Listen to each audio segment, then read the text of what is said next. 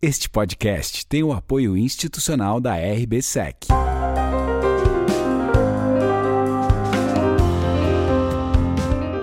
Podcast Bate-Papo com Felipe Ribeiro, o único podcast de FIIs, CRIs e securitização.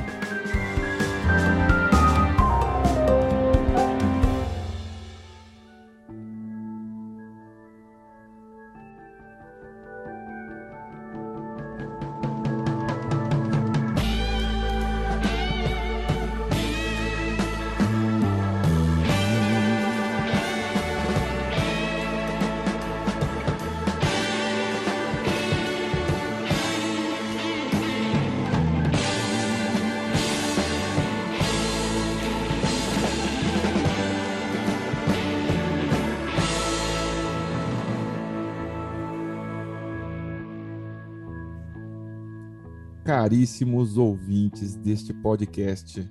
Eu, real, eu realmente sou uma pessoa sortuda, né? Eu comecei esse podcast como um projeto paralelo ao meu trabalho e ele tem tomado uma dimensão, né?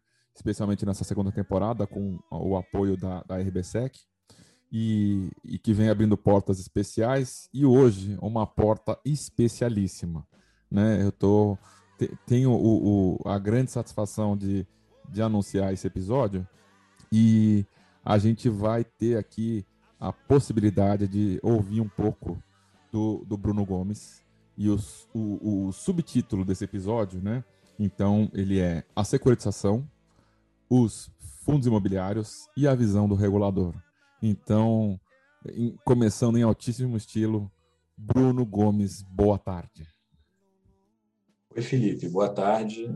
Obrigado aí pelo convite, né? Muito bacana assim poder falar no, falar para você num podcast, né? Ter esse alcance aí que o podcast tem, passar um pouquinho aí da visão do aqui da CVM, né? Da, da nossa parte aqui do regulador. E, enfim, vamos torcer aí para que o papo seja legal comigo, né? Porque eu vi que as entrevistas são de altíssimo nível, então quero corresponder. Aí. Eu costumo levar num tom leve, pra, porque às vezes você vê as entrevistas, né? No, no YouTube, às vezes fica uma coisa muito técnica e às vezes fica difícil Exato. de acompanhar, né? Então, para a gente humanizar, como é que eu faço, tá? A pessoa conta um pouco da história da carreira dela, porque daí fica mais uhum, uhum. tangível, né? A gente vê que não é uma pessoa, uhum. nossa, CVM lá em cima, né? Então, eu vi que você trabalhou numa, numa empresa e depois você foi para a KPMG, certo? Que foi um, um, período onde você se desenvolveu mais ali, ficou aproximadamente 10 anos. Conta um pouco pra gente como que foi antes da CVM, depois estar na CVM, chegar nesse momento, né, que foi em fevereiro, certo? Que você assumiu como superintendente? Da... Sim, sim, a, a superintendência aqui, né, nova que foi criada. Então conta pra gente um pouco, tá para humanizar o, o ser humano por trás da superintendência, por gentileza. Não, legal, bacana, é bom porque quebra esse gelo do regulador falando, enfim, né? Vamos lá. Mas, de fato, eu comecei, né? Eu estudei economia e aí no final do curso de economia eu entrei como trainee de auditoria numa empresa grande, auditoria na KPMG na época, né? Isso lá em 90 dá para falar o ano, né? Para entregar a idade, não tem problema, mas lá para lá em 97, 98, e pude ficar na KPMG até 2011, é, então fiquei bastante tempo lá, foram 13 anos né, na carreira de auditoria. E meu foco lá na auditoria sempre foi em auditoria de instituições financeiras, de fundos de investimento, principalmente, corretoras, distribuidoras, bancos, e é onde eu tive esse primeiro contato né, com o mercado, com o mercado financeiro, o mercado de capitais, e é onde eu, enfim, estou até hoje aí, é, né, desde 98 até hoje. E na época, em 2011, eu saí da KPMG para desenvolver alguns projetos na área de, de, de consultoria, alguns projetos próprios e nesse meio tempo eu vi que tinha um concurso para a CVM, eu olhei o edital lá e vi que é, assim tudo que eu todo o meu histórico profissional e a minha formação, eu também me formei em contabilidade, né? É, nesse período aí de, de, auditoria, de auditoria contábil, de demonstrações financeiras. É, o auditor ele precisa ser contador, então eu também fiz faculdade de contabilidade, depois eu ingressei até no mestrado de economia empresarial também. é, e me formei na contabilidade, né? tirei o meu CRC e vi que a, a, a, o edital para a CVM, assim, a prova para o concurso, era bem em linha com o que eu já fazia, com o que eu já atuava.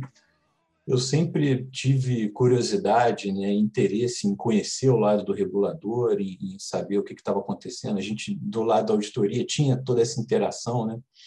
Olha, a CVM está pedindo, a CVM está cobrando, recebi um ofício da CVM. Ah, deixa eu tentar aqui. Tentei, passei, entrei na CVM para conhecer, né, para ver se eu me adaptava e descobri realmente um órgão regulador com pessoas extremamente qualificadas, é, profissionais super responsáveis, com, com grande conhecimento do mercado, né, dos assuntos que a CVM trata e eu acho que eu pude encontrei o espaço para desenvolver uma carreira também no, no setor público. É, então entrei na CVM em 2012 e aí passei pela gerência de acompanhamento de fundos estruturados, né, que cuidava dos FDICs, fundos imobiliários, FIPs e alguns outros produtos, CRI e CRA também, já era da gerência na época. Depois passei pela área de normas da CVM, dois anos.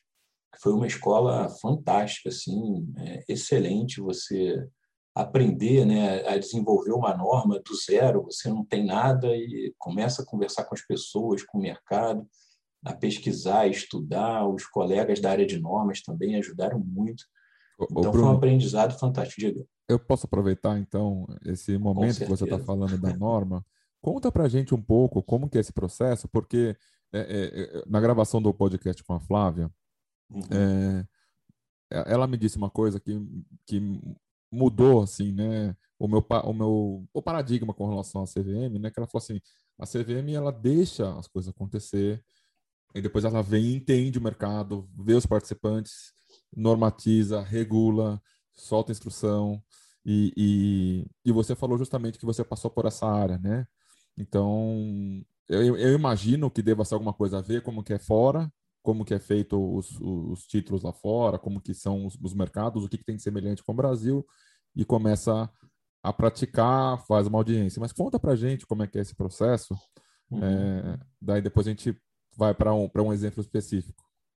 Não, tá ótimo, legal sim, é interessante. É, é um processo que envolve de tudo um pouco, né? Você primeiro você, é, de fato, assim, a CVM costuma ter esse histórico do mercado, o que está acontecendo com um determinado produto, né? para vir com uma regulamentação que se encaixe naquilo que o mercado está fazendo e não trazer uma regulamentação e, e, querer que o mercado se encaixe nela. É, obviamente, a CVM tem sempre dois mandatos, né? quando é, supervisiona ou quando desenvolve uma norma. Por exemplo, a gente tem que se preocupar com o desenvolvimento do mercado e, em paralelo, a gente tem que se preocupar também com a proteção do investidor. Então, esses dois pilares são fundamentais aqui para a construção de uma norma. É, na CVM, para a nossa supervisão, para nossas atividades do dia a dia. Né? A gente está sempre pesando essas duas questões aqui. Então, mais que a gente queira sair com o desenvolvimento né, do mercado de uma forma espetacular, com uma norma inovadora, a gente tem um outro lado aqui, que é a proteção do investidor, transparência, e uma coisa acaba brigando com a outra, e essa briga boa que ajuda a gente a construir uma norma mais adequada para o mercado como um todo, né? seja para os regulados aqui, né? para os administradores, gestores, intermediários, seja para os investidores. E esse processo de gestação de uma norma, ele envolve uma pesquisa internacional, claro, a gente precisa saber o que está acontecendo no mundo, e as participações da CVM nos fóruns internacionais são fundamentais para isso. A CVM participa, existe uma, uma instituição que é a IOSCO, que é a organização das CVMs do mundo. Então, a CVM do Brasil tem participação ativa na IOSCO, preside alguns comitês da IOSCO, é, onde todas as CVMs estão presentes e são discutidos diversos pontos, aspectos regulatórios né, de mercado de capitais do mundo, onde cada jurisdição expõe as suas perplexidades, né, a sua atuação. É, eu participo aqui diretamente de um fórum, por exemplo, para agência de classificação de risco, e o fórum é riquíssimo. Então, isso ajuda a CVM a construir essa norma, ver o que, que o mercado internacional está fazendo, né? as pesquisas também na internet, nos sites dos reguladores, as conversas e com o mercado também. Então, eu lembro quando eu entrei na área de normas, a CVM tinha lá um pleito do grande do mercado para alteração da norma dos FIPs, dos Fundos de Investimento em Participações. Isso, quando eu entrei lá, a CVM já estava trabalhando lá no finalzinho da alteradora da 472 de fundo imobiliário, que virou a instrução CVM 571, que tinha sido a maior audiência pública da história da CVM até então, com participação ativa de pessoas físicas, né, comentando a norma, é, criticando. Acho que foi muito legal, então eu trabalhei nesse finalzinho lá. E aí comecei a desenvolver a norma do, dos FIPs do zero, né, com essa ajuda do, de pesquisas internacionais, ajuda do mercado, é, que trouxe questões de investidores, grandes investidores, fundos de pensão, né, outros investidores institucionais, intermediários. Então, a CVM faz esse trabalho de conversa com o mercado, entende os problemas que a norma atual vem enfrentando. A gente costuma ter, na hora que a gente edita uma norma, né, a gente costuma ter aí, nos próximos dois, três anos de edição dessa norma, é, alguns pedidos de dispensa que são levados pela área técnica para o colegiado, dispensar a aplicação de um determinado dispositivo da norma. Então, a gente acaba formando uma jurisprudência ali de determinados assuntos que lá na frente vão ensejar uma revisão normativa, né? E quando começa essa revisão normativa, essa discussão ampla é feita assim, com todo o mercado, é muito bacana. E é, Bom, é, é, é fazer alguma legal. pergunta? É, não, é muito legal, porque a gente, eu tô, a gente vê isso acontecendo, né? A participação, daí a gente vê também que a Ambima também tem uma, tem uma comunicação muito grande com vocês, né? Tanto é que teve algum tempo atrás um convênio, né, que foi firmado, que hoje continua existindo, né, mas que tiveram pessoas que foram da Bima para entender do lado de dentro de vocês e ficaram aí, aí no Rio de Janeiro, né? Então, é, é, é para quem está no mercado e sabe que isso acontece, é, a gente vê que é uma realidade, né? Essa, uhum. Isso que você está falando, que não é, vamos dizer assim, né? O discurso, é a prática, né? E, e, e aí a gente tem um caso hoje específico, né? Que, que você então saiu dessa área e foi e, e tá, assumiu a área da superintendência de securitização, correto? É, eu fiz uma assim, eu saí da área de normas e voltei para a área de fundos estruturados, é, de acompanhamento de fundos estruturados, aí como gerente da área de acompanhamento. E com essa criação da superintendência de securitização, toda a estrutura da gerência de acompanhamento de fundos estruturados, ela se transformou né, nessa superintendência com algumas gerências embaixo, então eu pude aí ter, ter né, é, ficar como gerente dessa superintendência nova que foi criada, muito nova mesmo, agora em fevereiro. E a gente trouxe aqui todo o mundo da securitização que a CVM cuida, mais o mundo imobiliário. Então, não é só securitização, envolve também fundo imobiliário, envolve é, o que a gente chama de ciclo hoteleiro, né, que são os condotéis, a norma que a CVM criou, e essa supervisão. CEPAX também, que é um outro produto imobiliário que está debaixo do guarda-chuva da CVM, e o que a gente chama também de produtos que envolvam inovação. Então, o crowdfunding é um produto que veio para cá, porque tem muito está muito ligado à inovação. Então, a gente aqui cuida de toda a vida da plataforma, desde o registro né, até a supervisão das ofertas. E, e também a, a proposta da área é criar uma área que seja uma porta de entrada aqui na CVM, para consultas e demandas relacionadas a ofertas de produtos que envolvam alguma inovação. É, isso muitas vezes vem via plataforma de crowdfunding, outras vezes não, né? Então a ideia é que a SSE, essa superintendência nova, seja uma porta de entrada para esses assuntos. Então a gente tem aqui uma grande área de, de securitização, imobiliário e inovação, né, que eu costumo chamar. E securitização a gente não tem só CRI e CRA, né? Tem CRI e CRA, as debêntures de securitização e os as companhias securitizadoras e os FDICs, que a gente coloca nessa caixinha também. Né? É, e, e, aí, né, para o ouvinte que está tá escutando agora, né, então o, o, o Bruno está dando uma visão bem clara de que você, investidor, né, ele já falou, né, na, na alteração da 472, teve uma presença massiva de pessoas físicas. E, e isso quer dizer o quê? A CVM está próxima, né? Está próxima, está ouvindo, né?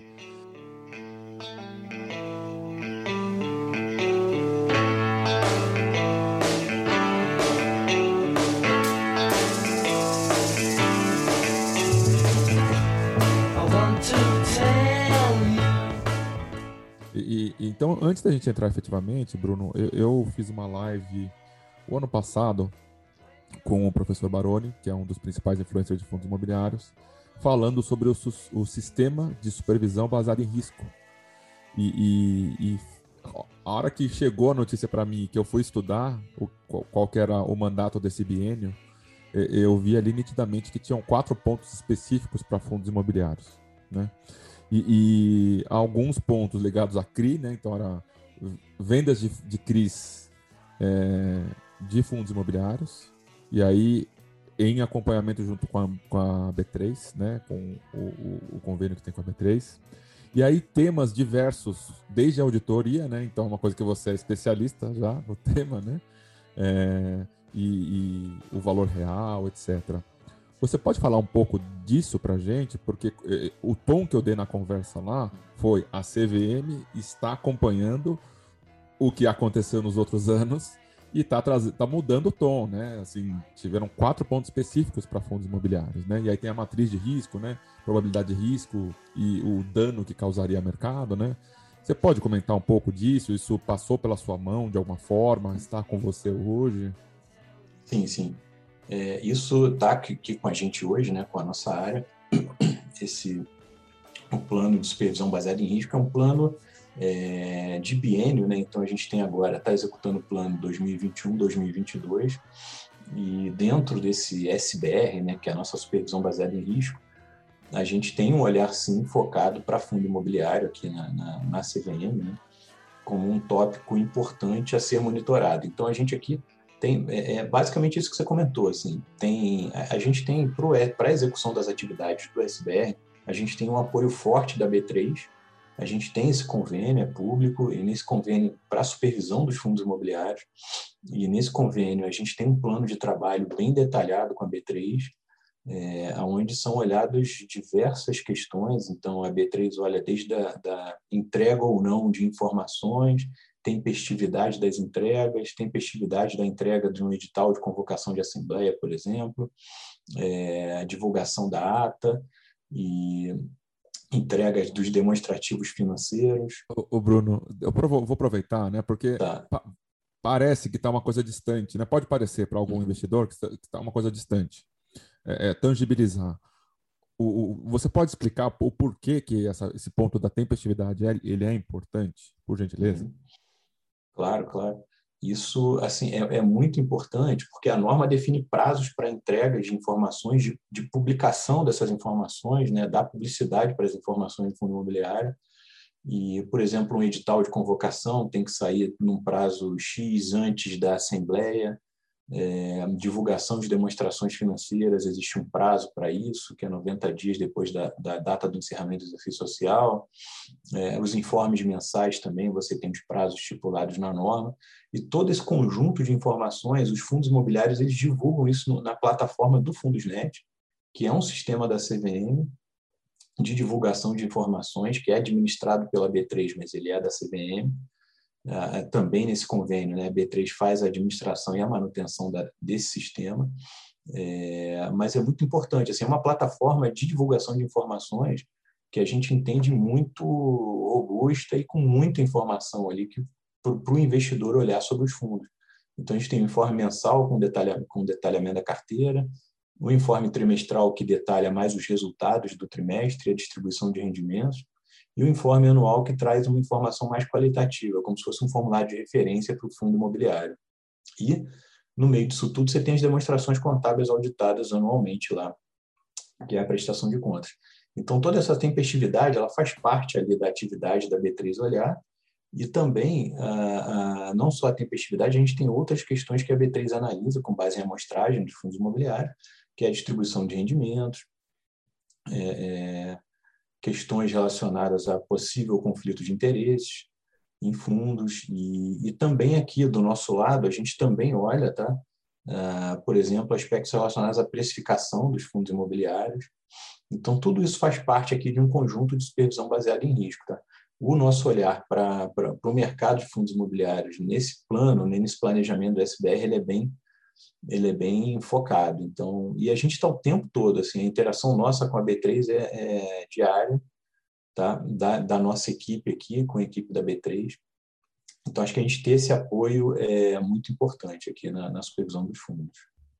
É, é, tem um, um, dos temas que, que, que eu não lembro se está no SBR, mas pela minha memória acho que sim. Os fatos relevantes também entram também, né? Nesse tema ou não? Entram, né? Entram, entra análise de fatos relevantes também. O, o, o, o que que a gente pode ver, né? Assim, aí pensando aqui no olhar da pessoa física do, do ouvinte do podcast, tá? Uhum. De, de porque o, o, tema que eu falei, o, o, assunto que eu trouxe lá do SBR na live que eu fiz com o Maroni, foi justamente assim: aconteceu alguma coisa que é, se fez necessário essa verificação específica deste tema.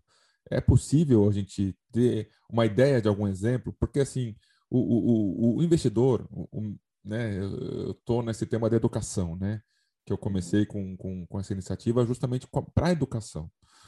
muitas vezes o investidor ele só olha o dividend yield, né?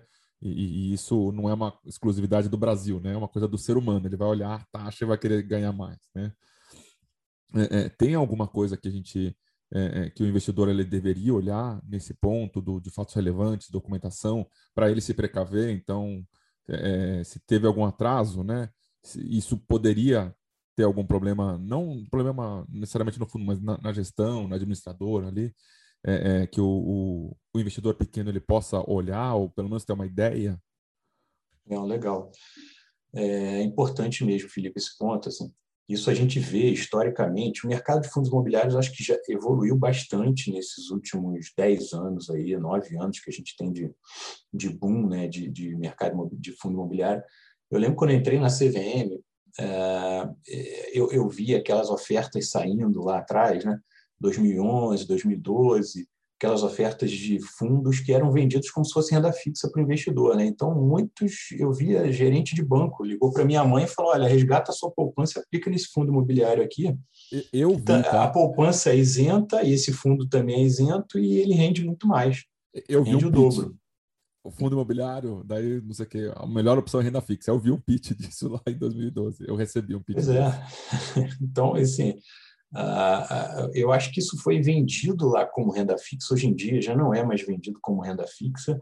Eu acho que o investidor aprendeu que o fundo imobiliário não é renda fixa, o fundo imobiliário é como se fosse uma mini companhia é, imobiliária que ele está investindo, então você tem diferentes perfis de fundos imobiliários. Então, acho que não basta o investidor olhar a taxa, né, olhar o yield que está sendo oferecido, ele tem que entender de onde vem aquilo. Então, você tem os fundos imobiliários de CRI, é uma análise que o investidor vai ter que fazer. São fundos imobiliários que se aproximam de uma renda fixa, só que por trás daquele fluxo você pode ter crise de aluguéis, de aluguéis de shopping. Né? E, enfim, é bom, é, é interessante o investidor saber como que está composta aquela carteira. Né? É um fundo imobiliário de CRIs só de aluguéis de shopping? Então, certamente, ele está passando por um momento muito ruim agora, desde o ano passado ou aquela carteira de crise é laje corporativa, é galpão logístico, o que está que, que tá por trás? Então, e, e, isso ele vai conseguir descobrir olhando esses informes que estão lá divulgados no Fundosnet, acompanhando demonstrações contábeis. Se ele, quando vai investir numa ação, ele pega e analisa a empresa, né? Faz uma análise ali de, de, de mercado que a empresa atua, perspectiva para aquele mercado. É, eu, assim, não é um investidor de empresa, ele não investe só porque alguém falou para ele que tá, oh, rendeu bem no último ano. Não, ele vai lá analisar a empresa, faturamento, perspectiva futura, né, expectativa de dividendo futuro. É, o retorno do passado não é a garantia do que vai acontecer no futuro. Isso vale para fundo imobiliário. Então, cada fundo é de um jeito, até o fundo de CRI ele está sujeito aí a, um, a, um, a, problemas na distribuição de rendimentos, dado o lastro que pode não performar contento. E aí, fora isso, você tem os fundos de, de que investem diretamente nos shoppings, você tem fundos de galpões direto, né? você tem os fundos de, de é, incorporação imobiliária para venda. É, cada fundo desse traz um risco específico. Né? É como se investidor estivesse ali investindo numa administradora de shopping, investindo no, é, é, numa incorporadora imobiliária que constrói unidades imobiliárias residenciais para venda, cada investimento desse tem um risco específico, ele tem que olhar o, o, o material que está sendo divulgado para aquele fundo é, para poder investir. Então, acho que é super relevante. O mercado tem amadurecido, acho que tem entendido um pouco mais. A participação dessas pessoas físicas lá em 2015, né, quando a gente editou a 571, que alterou a, foi a última grande alteradora da 472, eu acho que foi muito importante ali, deu para ver que os, os, investidores começaram a se organizar e entender um pouquinho melhor. Né? Ou seja, da onde está vindo aquele dividendo que eu estou recebendo? Né? Da, da, aquela distribuição de rendimento, aqueles juros que está sendo pago pelo fundo imobiliário é um dividendo de, de companhia. Então, da onde está vindo, né? O que aquele fundo está fazendo para me pagar aquilo ali, né? Como que ele consegue me pagar aquilo? Vai conseguir pagar daqui a dois anos, três anos? Então, eu acho que isso é uma análise que o investidor precisa mesmo conhecer.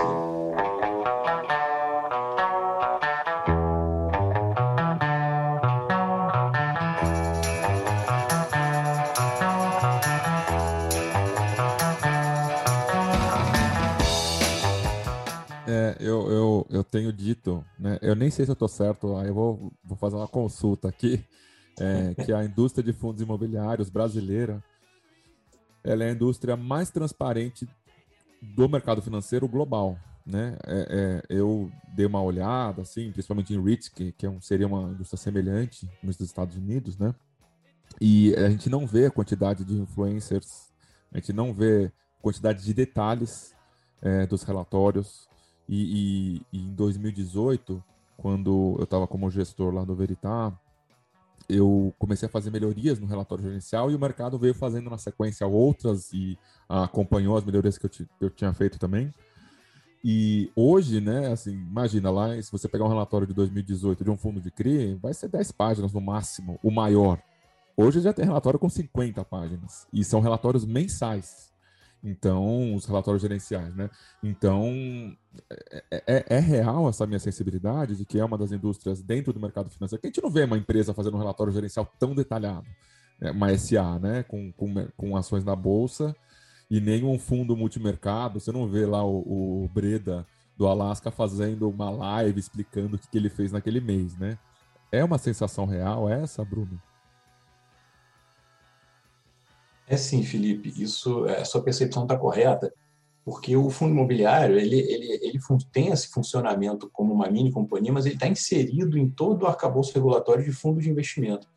E, historicamente, né, desde que os fundos vieram para a CVM, do Banco Central para a CVM, começou um processo de, de, de regime informacional, né, uma cultura de, de divulgação de informações, até pelo histórico de carteira diária que os fundos tinham no mercado, e apesar do fundo imobiliário não, não divulgar carteira diária, nem precisa também, né, seria demais, é, eu acho que esse histórico, essa cultura de divulgação de informação de fundo de investimento, ela ficou enraizada nos fundos imobiliários e ela reflete assim a indústria de fundos de investimento do Brasil, que realmente quando a gente participa desses fóruns internacionais e conversa com investidores é, de fora, a gente tem essa percepção sim de que a indústria de fundos no Brasil é a mais transparente do mundo. Tá? A gente tem um repositório de informações, de dados, de divulgação de informações aqui que não, não existe em outro lugar do mundo, sem dúvida. Legal, então não estou mentindo, que bom.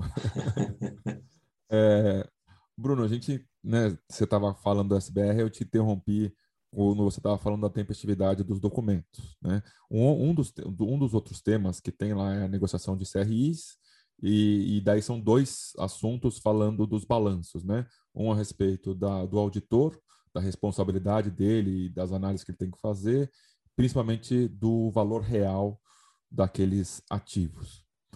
É, é, se você puder explicar um pouco qual, qual, foi o conceito que vocês colocaram esses pontos no SBR, o, o, que você quiser, tá? Se tem algum que você sinta que é sensível falar, tudo bem, tá? Mas se, se você puder falar um pouco para a uhum. gente. Não, tá, acho que dá para falar assim de forma geral, né? Sem citar casos, claro. Mas as preocupações assim na área de supervisão de forma geral com relação a esses temas. Né? Eu acho que um tema, sem dúvida, é a precificação dos CRIs é, é, que é, é o preço que aqueles CRIs estão refletidos na carteira dos fundos imobiliários, dado que a gente tem algum mercado secundário de CRIs, que até foi bem relevante e aumentou bastante nos últimos anos, né? ano passado acho que teve um aumento significativo, mas ainda assim é muito pequeno. Então, é, essa precificação na carteira dos CRIs, ela acaba não, não levando em conta só o preço negociado no mercado secundário, né? nem deveria, dada a falta de liquidez, e ela deve levar em conta também o lastro, o que está por trás daquele CRI. Isso é um trabalho também que a gente já vem fazendo aqui junto às companhias securitizadoras. Hoje, por exemplo, o CRI ele divulga o seu balanço. Né? O próprio CRI, cada CRI, patrimônio separado, divulga um balanço auditado anualmente e dentro do próprio CRI você vai ter ali uma provisão para perda sobre o lastro, por exemplo. Ainda que isso não esteja impactado nos juros, né? no PU do papel lá, mas você já pode ter um indicativo ali no patrimônio do CRI que, que aqueles juros pode não ser pago em algum momento no futuro, dado alguma expectativa de inadimplência do lastro. Isso tudo tem que encaminhar, né? do CRI tem que subir para o fundo imobiliário que compra o CRI. Então, essa, essa precificação do CRI é um ponto de atenção que a gente tem lá na, na, né, na nossa supervisão. Além disso, a negociação também dos CRIs no mercado. Né? É, muitas vezes a gente vê um volume de negociações ali, às vezes que a gente pode olhar e entender que está um pouco atípico, né? dependendo do fundo, negociando, enfim. A negociação secundária também é algo que chama a nossa atenção, dado que muitas dessas negociações acabam sendo capturadas para influenciar o preço é, de fechamento do mês aí do CRI. Tá? Então, com relação ao CRI, são esses aspectos principais. Eu acho que o principal ali é, é, é eventual necessidade de provisão sobre o lastro do CRI, né? Que aí você tem que arrastar isso para o fundo imobiliário. E do lado dos imóveis, ah, é algo que a gente sempre também tem como ponto de atenção aqui, é lá, a gente tem uma norma contábil para fundo imobiliário, que é a instrução CVM 516, e, assim, os investidores acabam se preocupando mais com a 472, né, que trata das questões operacionais, de assembleia, dos ativos que pode investir, dos prazos, quórum qualificado ou não. Mas a 516, ela trata dos aspectos contábeis, é uma norma bem curta, bem simples de entender, trata dos aspectos contábeis para a precificação do fundo, não só na demonstração contábil do exercício, mas todo mês. E qual é a regra básica ali? É que os imóveis para venda fiquem ao valor de custo, é, deduzido de uma provisão para desvalorização, se ela ocorrer, né? se tiver algum indicativo lá, o que a gente chama de impairment, né? indicativo de perda é, daquele estoque, e os imóveis para renda, eles fiquem ajustados ao valor justo. No meio do caminho, a norma diz que se tem um imóvel para renda que está em construção, via de regra, aquele imóvel para renda ele não, não, ele pode ainda não ter uma, é, você pode não conseguir mensurar de forma confiável o valor justo daquele imóvel. Então, o ideal é que durante a construção ele fique ao valor de custo e não seja registrado ao valor justo. É, isso, por exemplo, às vezes se aplica a um terreno. Né? Às vezes a gente olha um terreno que foi comprado e ali eu vou construir um, um, um prédio uh, lajes comerciais para aluguel. Então, eu já olho aquele terreno, já boto todo o valor justo dentro daquele terreno ali de algo que eu nem comecei a construir. Então, a norma é bem clara nesse sentido, falando, olha, é, se você tem ali um, um, não é, se você ainda não tem uma clareza sobre o valor justo, né, você tem tantas variáveis ainda, você tem o período de construção, é, depois do período de construção, você tem os aluguéis, você ainda não tem contrato de aluguel, enfim, são tantas variáveis que você ainda não tem uma clareza sobre o valor justo, então aquilo fica valor de custo. Até você começar a construir, de repente fechar os primeiros contratos de aluguel, para você começar e trazer isso ao valor justo. Então, são aspectos que chamam a nossa atenção ali, que a gente está constantemente avaliando na supervisão. Legal. Então, é, é, investidor, pessoa física, você né, tem um termo que eu, que eu descobri que são os investidores de fundos imobiliários militantes. Ele tem diversos desses, né? E, e então você está ouvindo, né, o nível de conhecimento que, que o Bruno tem, né, até pela experiência dele, contador e, e, e experiência como auditor também antes de entrar na CVM, a, a, o olhar, né, o olhar crítico sobre o que já está lá, mas assim o, o, o, o compre... a compreensão né, do, do que está sendo feito. E aí, Bruno, eu queria aproveitar então a gente passar para o tema da norma, que está em audiência pública, que esteve em audiência pública, teve aproximadamente quase umas 30 manifestações, é, fez um levantamento, tiveram um escritório de advogados, associações, federações, as próprias securitizadoras, né? Então, um dos temas que me chamou a atenção foi a, a, então entrando né, na audiência, né, no edital, né, que, que teve dessa audiência pública, tem lá a categorização em dois, dois tipos de registro para as securitizadoras, o S1 e o S2, e o S1 ele é, ele é somente com regime fiduciário para as operações, para as emissões, e o S2 permite também sem regime fiduciário. E aí eu separei uma pergunta aqui, tá? Por que, que vocês pensaram nisso? É, é, qual foi o racional? Porque muito do que se discute na venda de um CRI, de um CRA principalmente, é já pensando, ah, tem regime fiduciário, não vai impactar uma, uma operação a outra. Você pode explicar qual foi o racional para gente, Bruno? Não estou querendo ser inquisidor não, assim, sim. tá? É só para entender. não, não, acho que não, tranquilo, Felipe. Isso acho que faz todo sentido a gente explicar o racional. É, a gente até tenta deixar que a norma seja autoexplicativa nesse racional, mas a gente sabe que não é. Então, tem sempre um racional por trás ali que merece ser explicado mesmo. É, a, a lógica é, é, o seguinte: a gente tem olhares diferentes ali, do ponto de vista regulatório, da categoria S1 para a categoria S2, por exemplo, requisitos diferentes para registro e de regime informacional, principalmente.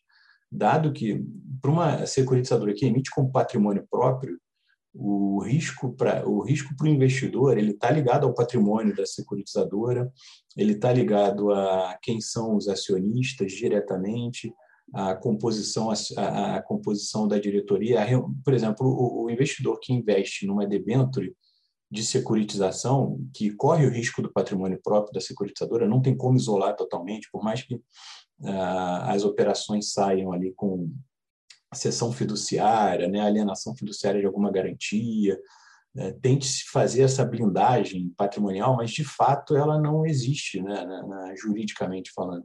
Então você, o investidor ele tem que conhecer o patrimônio e para ele é relevante entender a demonstração financeira da companhia securitizadora, por exemplo.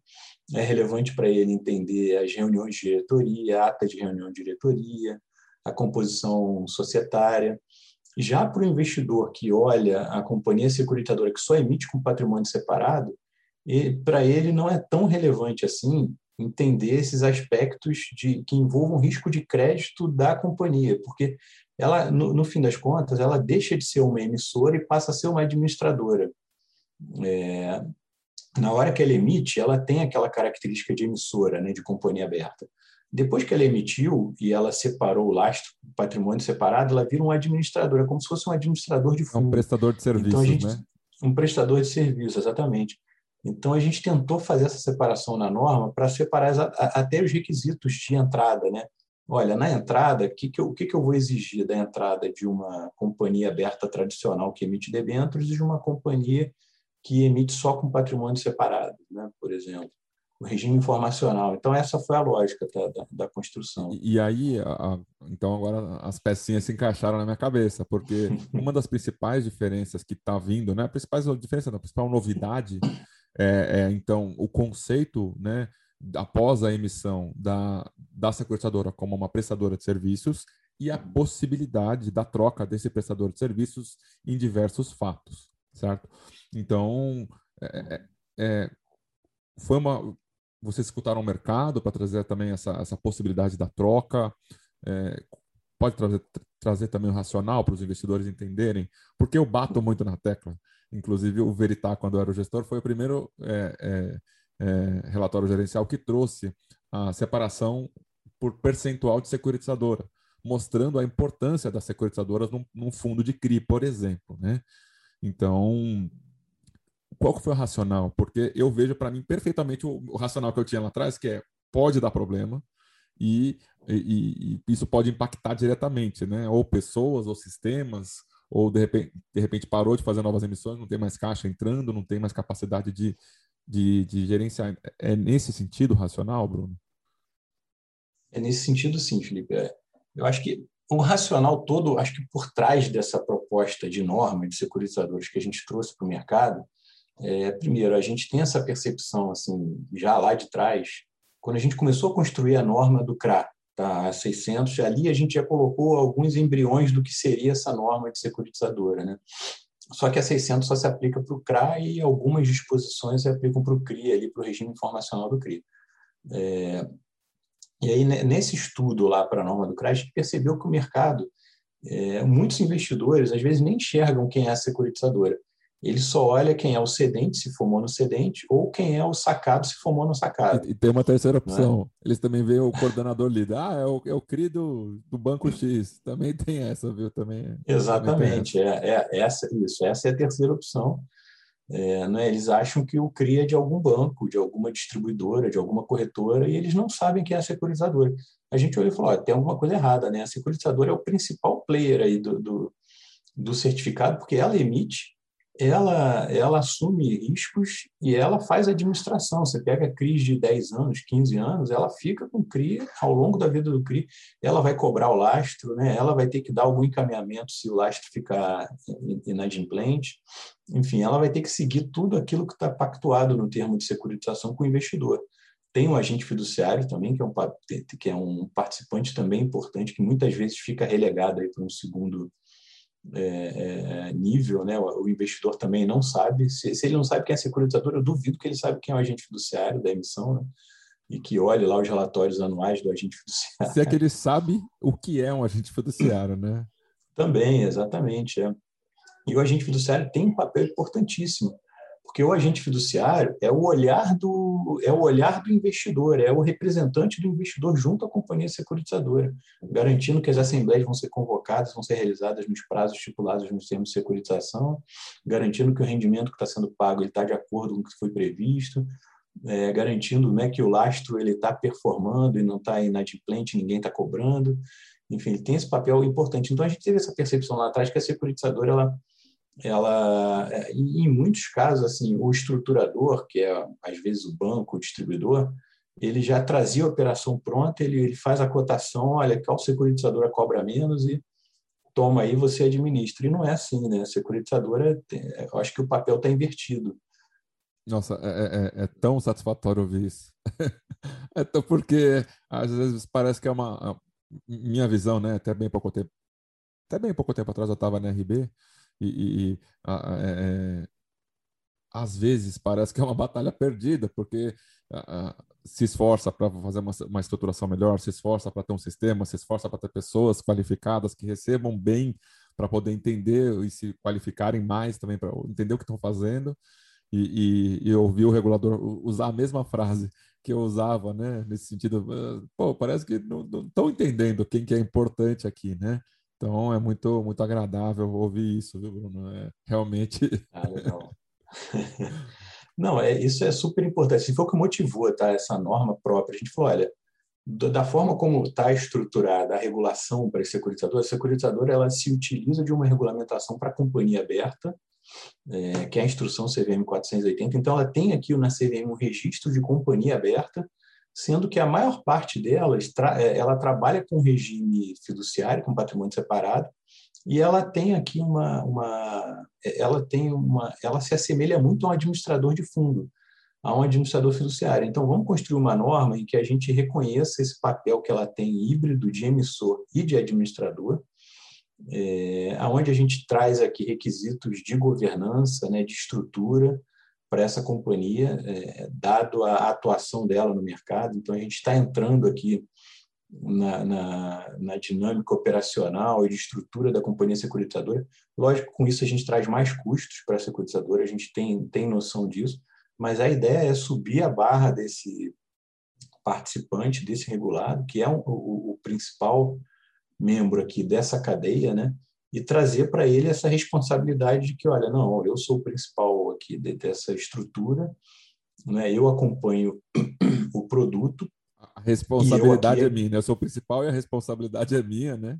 Exatamente, é, ele tem toda a responsabilidade ali, lógico, o intermediário tem a dele, né? você tem o cedente, cada um ali da, da, dentro da estrutura da securitização, mas a securitizadora agora tem, vai ter um conjunto de responsabilidades maior em relação ao que ela tem hoje, e obviamente isso vai se refletir no preço que ela cobra, claro, e, e o conjunto de regime informacional também que essa norma está propondo, ela vai propiciar que o investidor acompanhe os seus investimentos por esse regime informacional e ver quem de fato quem é a securitizadora que está por trás. Então, a gente acha que a dinâmica desse mercado vai mudar bastante, né? a gente vai ter aí, de fato, talvez essa norma traga alguma consolidação é, para o setor. Tá? A gente vê securitizadoras se registrando na CVM para fazer uma emissão, Revém, pega o registro, faz uma emissão e, e não, é, não faz mais emissão. Então, qual a estrutura que ela tem para acompanhar aquela emissão até o final? Né? Qual é a governança que ela tem para acompanhar aquela emissão até o final?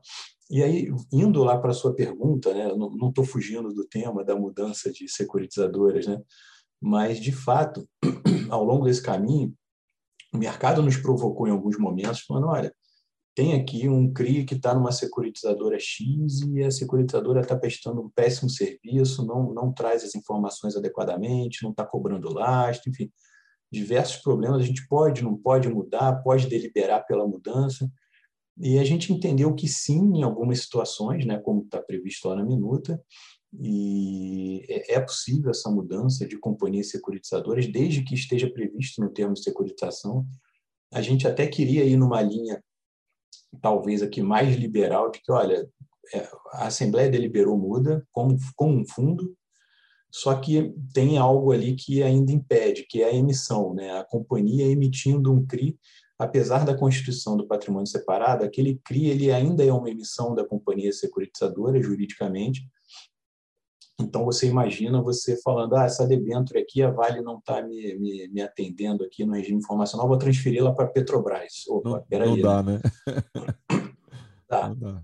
Então você ainda tem algo relacionado ao aspecto jurídico da emissão que você não consegue é, transferir livremente. Então, por isso que a gente colocou aquelas condições ali na, na, na, na norma, mas a gente entende que se já tiver previsto no termo de securitização, né, se o termo já nascer com essa previsão de possibilidade de substituição de securitizadora, basta a deliberação lá em assembleia de, de acordo com o que está prevendo o termo, que isso é possível, é como se fosse um, um, um de acordo tácito da companhia securitizadora que emitiu aquele CRI, é, permitindo que aquele CRI seja transferido para uma outra securitizadora se os investidores entenderem que isso vai ser melhor para eles. Né? É, uma das, um dos primeiros, né? Eu, eu achava que era o primeiro, eu continuo achando, mas eu vou dizer assim, um dos primeiros termos de securitização que veio com isso é, foi uma emissão lá, lá que a gente comprou pelo, pelo Veritá na época, e, e, porque tinha uma questão muito séria da informação que se não chegassem até X dias, a gente já está meio no escuro com relação à, à, operação. Então a gente colocou que se até 10 dias úteis, com mais 10 dias de cura, não chegasse a informação, é, seria automaticamente chamada uma assembleia para poder deliberar sobre a troca da securitizadora. E ainda nem tinha vindo a audiência pública. Então, a gente já estava no caminho certo, que bom. É, não, e faz todo sentido, Felipe. Assim, acho que do ponto de vista de gestão para os investidores faz todo sentido. Isso causou alguma perplexidade ali para os agentes fiduciários, mas acho que eles já amadureceram nessa questão. Dado que a gente está falando aqui de, de um certificado que tem uma lei própria, que é a 9514, e que a própria 9514 já trata de hipótese de substituição da securitizadora em determinados casos. Né? Então, ou seja, não é algo que seja tão estranho assim se a própria lei já, já diz que pode, né, naquelas situações ali. Se pode naquelas situações, a gente pode regulamentar outras situações que não aquelas para permitir.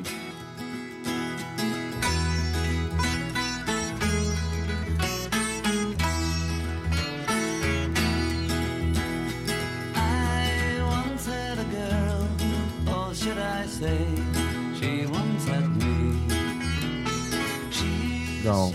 É, é, é, um dos temas também que me fez muito, muito bem, né, vendo quando saiu o edital, foi a questão de treinamento de funcionários e a questão de sistemas. Vocês trazem ali de uma forma muito clara, né? Eu sei que deve ter gente chiando pra caramba. Eu dei uma olhada nas, nas manifestações, tinha gente de cabelo em pé ali. Mas é, é, qual foi o racional? É, de novo, assim, para trazer para o investidor, tá? Uhum. Eu imagino qual seja o racional, mas trazer para o investidor, a, pessoa física, o investidor é, é, de fundo imobiliário militante, ele entender também esse risco. Você pode explicar também qual foi o racional de pessoas e de sistema, por, por gentileza? Não, com certeza. Assim, a, a, eu acho que muito do que eu já falei sobre a questão de melhorar a governança e estrutura, dado que a gente percebeu que é, a estrutura regulatória para as companhias securitizadoras ela não está adequada. É, a companhia securitizadora se registrar como uma companhia aberta e ela ter, de repente, um funcionário só ah, para fazer a administração daquele patrimônio separado durante 10, 15 anos, né? é, não é algo que a gente entenda que é suficiente. A gente equiparou ela a um administrador fiduciário. Então, quando a gente olha para a regra de administração fiduciária de fundos, a gente tem requisitos muito parecidos lá, é, de sistemas, é, ter um diretor de compliance, ter um diretor de compliance separado do diretor de estruturação, você tem ali o, o, o requisitos de pessoas, sistema. Isso também a gente tem, por exemplo, na nossa regra para agência classificadora de risco. A gente fala, olha, como é que você vai reclassificar um risco aqui de, de, um, de um produto de longo prazo, né, com atualizações trimestrais, anuais ou semestrais, se você não tem estrutura, não tem funcionário, não tem sistema, não tem diretoria, né, como é que você vai garantir que você vai prestar um bom serviço ao longo da vida daquele, daquele FDIC, né, daquele CRI, ou daquele CRA. Então, é, é, é um arcabouço regulatório que a gente já tinha um pouco ele pronto aqui dentro de casa, né? E fez adaptações pensando nesse mundo, falando, olha, a securitizadora é outra, né, um outro prestador de serviço aqui nessa indústria que não está bem encaixado na regra de companhia aberta e que ele tá, tem que estar tá melhor encaixado aqui nas regras de prestador de serviço. É isso aí. Então, ou, ouça ouça a voz do regulador, investidor militante, e saiba que se de repente o seu fundo de CRI especificamente, ele tem alguma securitadora aqui, é, é, vamos dizer assim, tem uma emissão, é, é, bem possível que dê algum problema nessa emissão, não por conta do lastro da operação ou do devedor, mas por conta de falta de controles operacionais, sistemas e pessoas até capacitadas que possam olhar isso. Está vindo uma nova norma que está olhando para isso. E ela está tá olhando para isso porque ouviu o mercado e viu né, situações que deve ter acontecido isso provavelmente. Então, é, atenção, né? É importante ter atenção. É, eu acho que é isso mesmo, né? bem, bem legal essa sua chamada de atenção, porque não envolve só o CRI, mas sim o fundo de CRI também. Né? É. O investidor do fundo de CRI ele precisa olhar o fundo de CRI e ver qual é a securitizadora que está por trás daqueles CRIs ali que ele está comprando. É muito bacana. Aí você, fala de, fundo, investidor é, é o ativista, né? o investidor militante. Militante, né? É, aqui a gente usa o termo ativista. É, é muito bacana assim que esses investidores trazem mesmo uma, uma governança fantástica para esse mercado de fundo imobiliário e indiretamente o mercado de CRI. A gente recebe aqui na CVM muitas reclamações, consultas, e a gente responde todas. É, é, recebido aqui via o nosso canal de saque, né, Serviço de Atendimento ao Cidadão, pelo nosso website. Então, quase que diariamente aqui a gente responde consultas de investidores, explica alguma coisa, recebe reclamações. Então, essa, essa interação com o mercado investidor aqui, CVM com o mercado investidor, é muito importante. Então, é, é um outro é como se fosse quase que um outro autorregulador aí, né? Os investidores ativistas desse mercado. Então a gente encoraja bastante participação em assembleia, tudo isso é, é fundamental. Né? A gente já viu até reduções de taxa de administração de fundo imobiliário pelo ativismo dos investidores. Isso é muito bacana. Taxa de emissão também aconteceu recentemente, um influenciador também, né? é. influenciou realmente o mercado, né? É, é...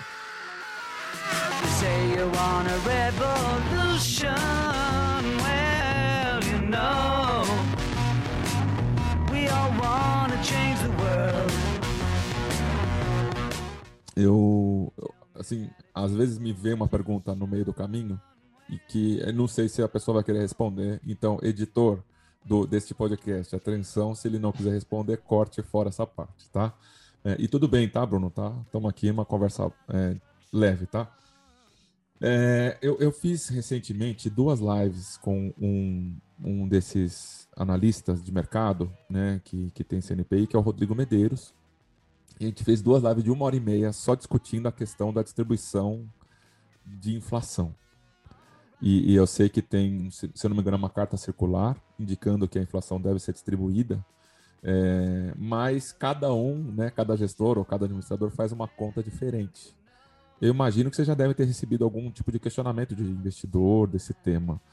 É, é um tema que, que, que vocês estão olhando, porque, é, é, assim, o nível de, de diferença, né? Vou dar um exemplo para poder exemplificar, tá?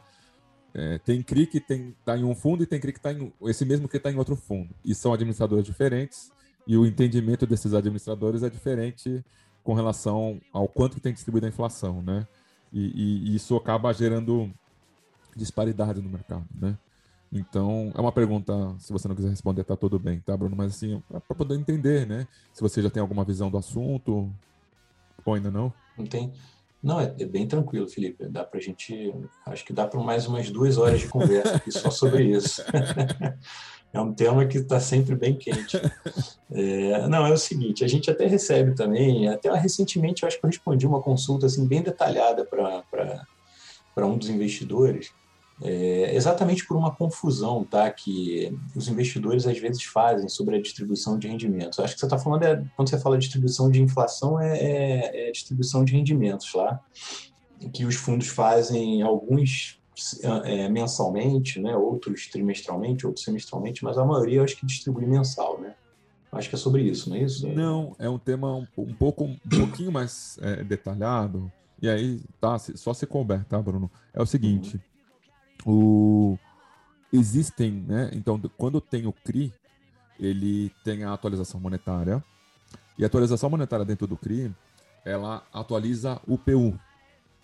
Uhum. E tem é, fundos que estão distribuindo a cravando, por exemplo, né, agora com o GPM em alta, né, tem fundo que distribui 3% no mês da atualização ah. monetária, mas isso ainda não virou efetivamente recebimento, uhum. já, valo, já valorou no PU do, aquele CRI, em algum momento vai ser recebido, mas não entrou ainda efetivamente, tem fundos tá. que é, utilizam essa valoração né, do, do PU para poder fazer a distribuição.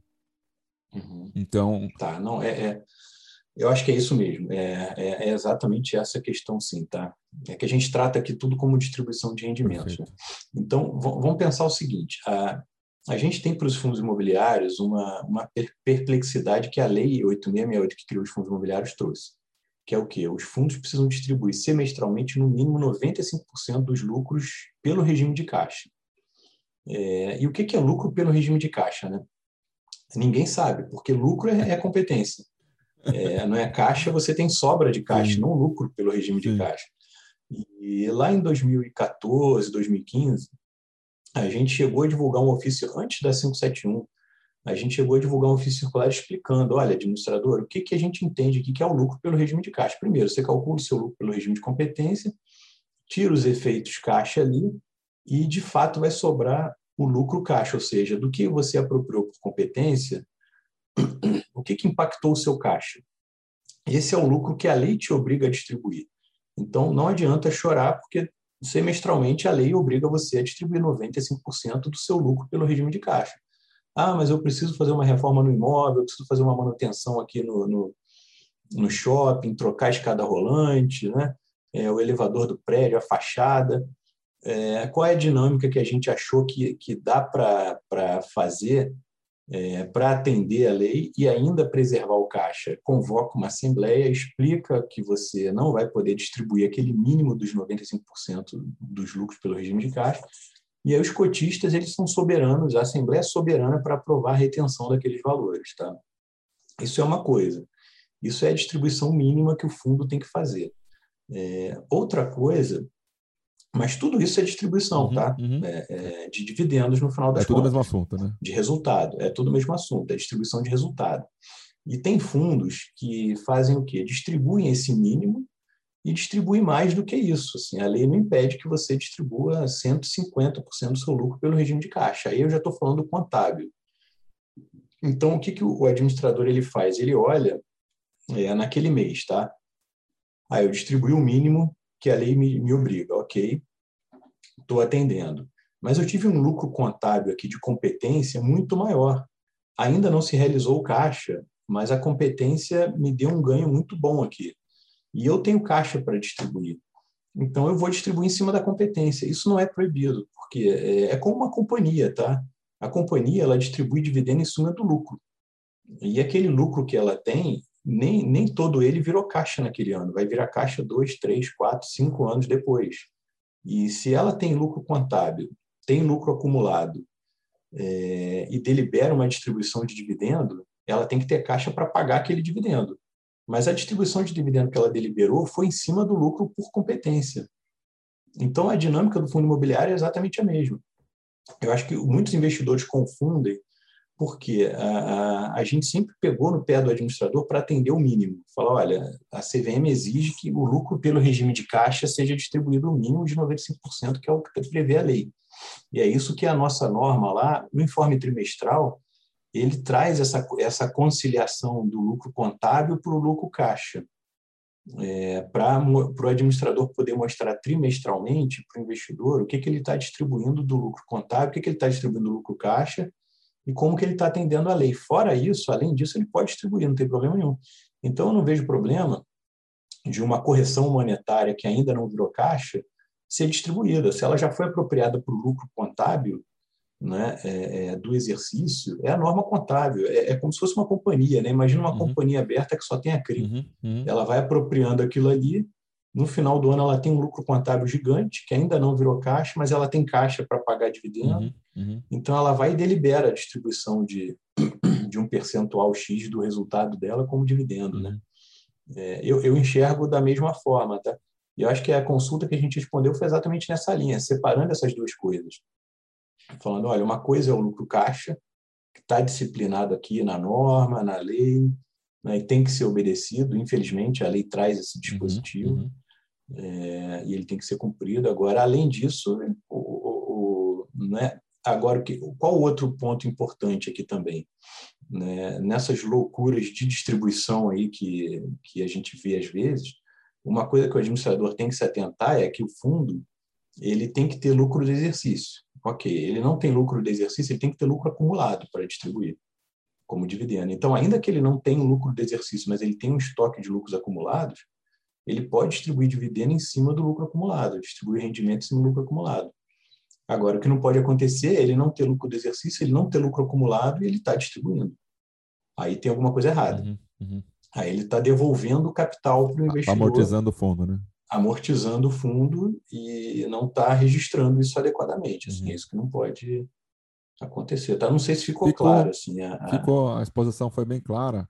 E, e, e, aí, né, então, se você me, me permite né, fazer mais uma vamos pergunta lá, no tema, é, é, então foi feito isso, né, realizou-se essa distribuição em um exercício, né, em um semestre.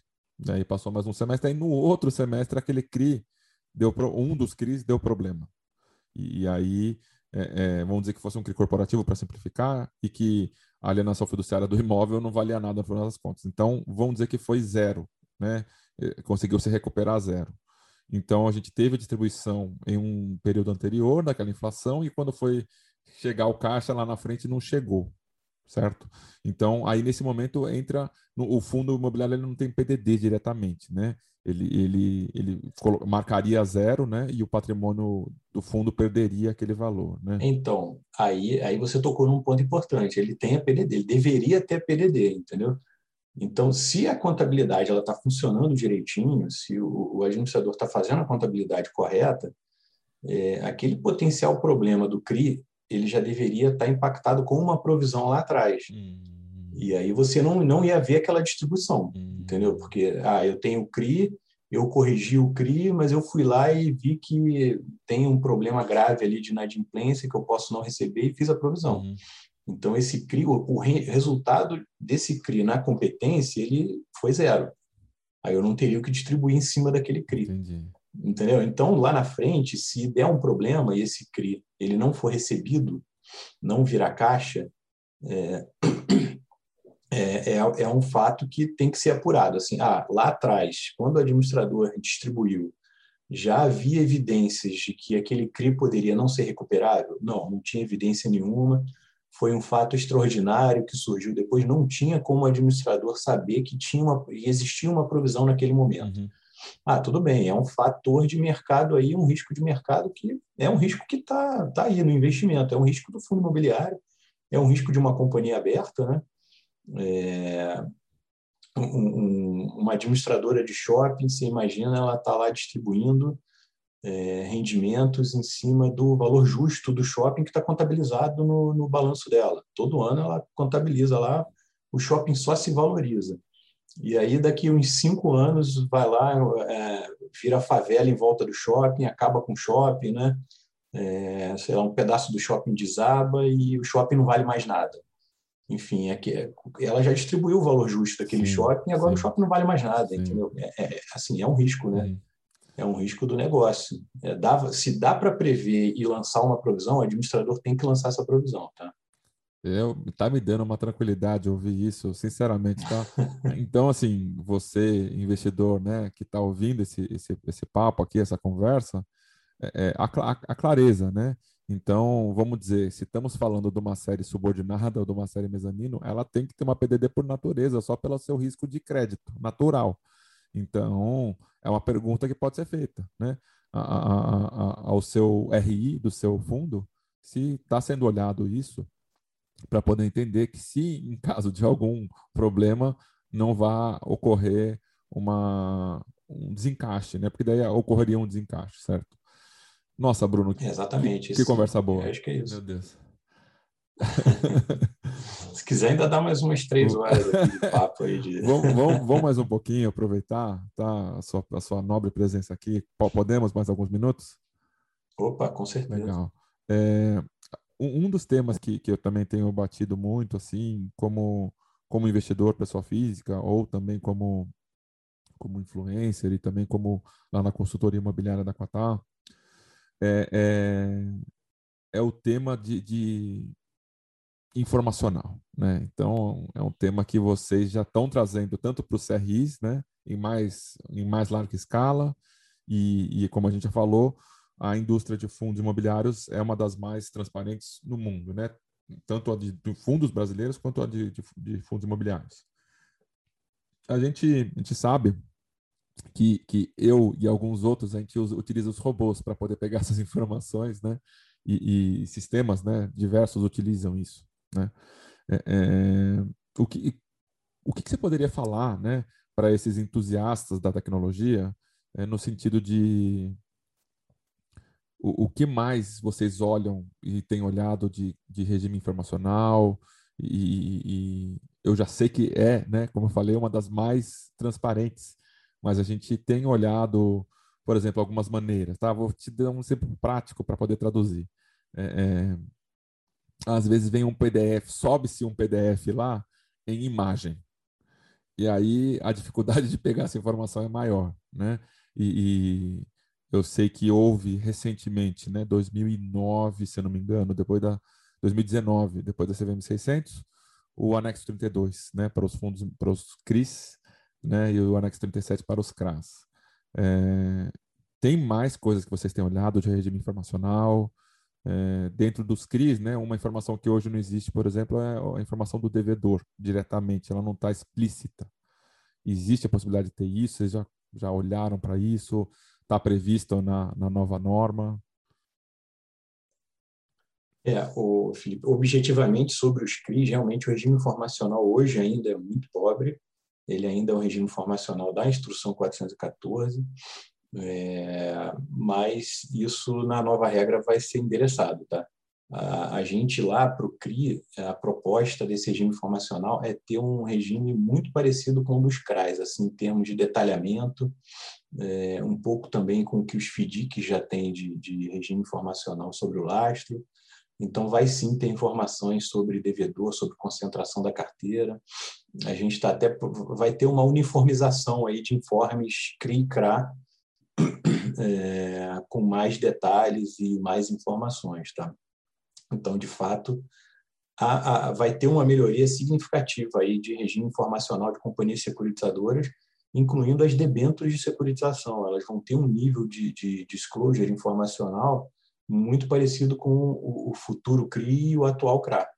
É, essa é a proposta. Tá?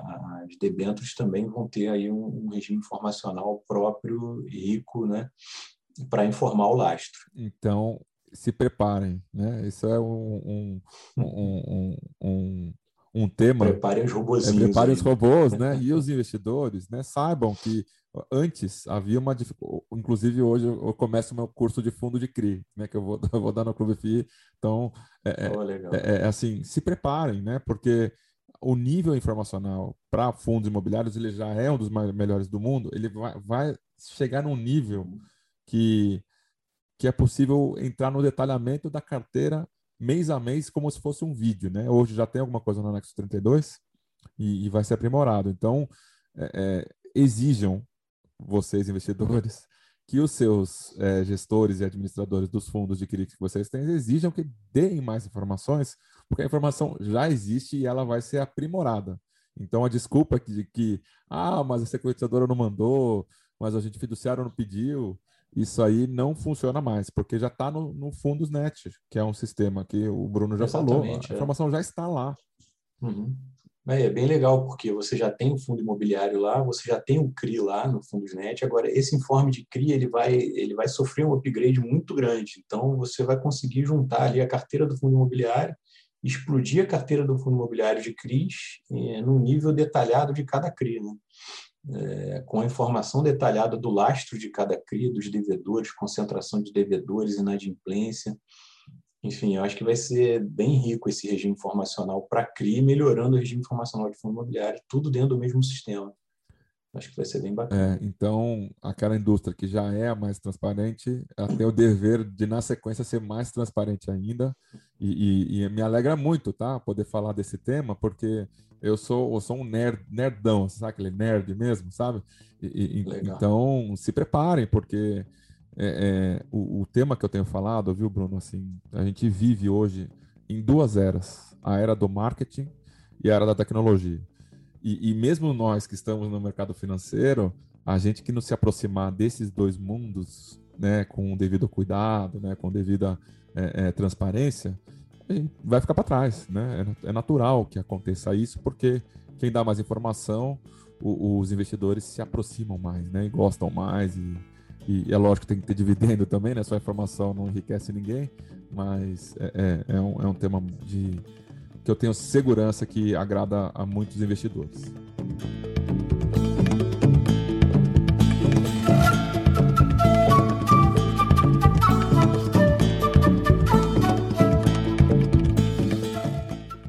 Bruno, você quer deixar algum recado para os investidores? Você quer deixar alguma, alguma, alguma mensagem tanto para os militantes ou ativistas quanto para os novatos que estão chegando? É, não, acho que ao longo aí a gente deixou bastante, né, muitos recados, mas acho que dá para resumir.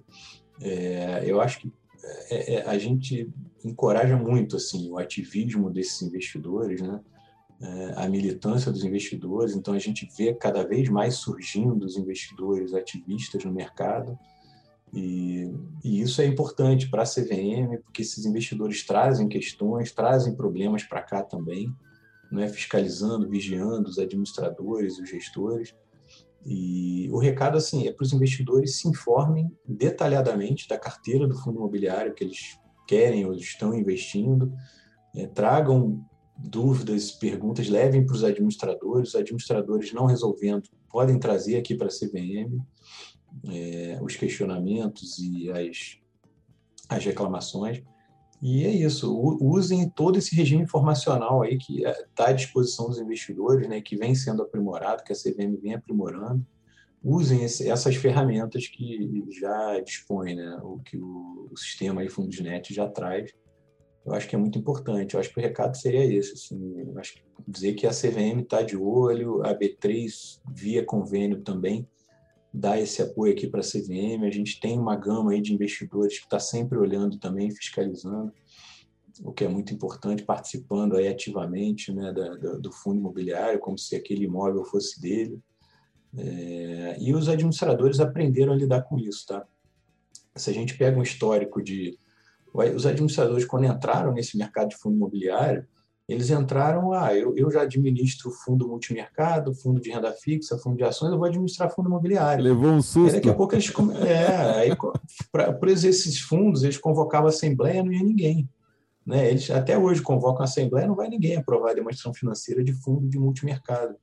Eles começaram a ver que os, os cotistas de fundo imobiliário tinham um perfil diferente, começaram a ir para a assembleia, a pedir informações, a pedir para pautar item em assembleia. E lá atrás eu lembro que muitos vinham para a CVM e falavam: olha, o investidor está aqui no meu pé querendo pautar um item na Assembleia, que absurdo.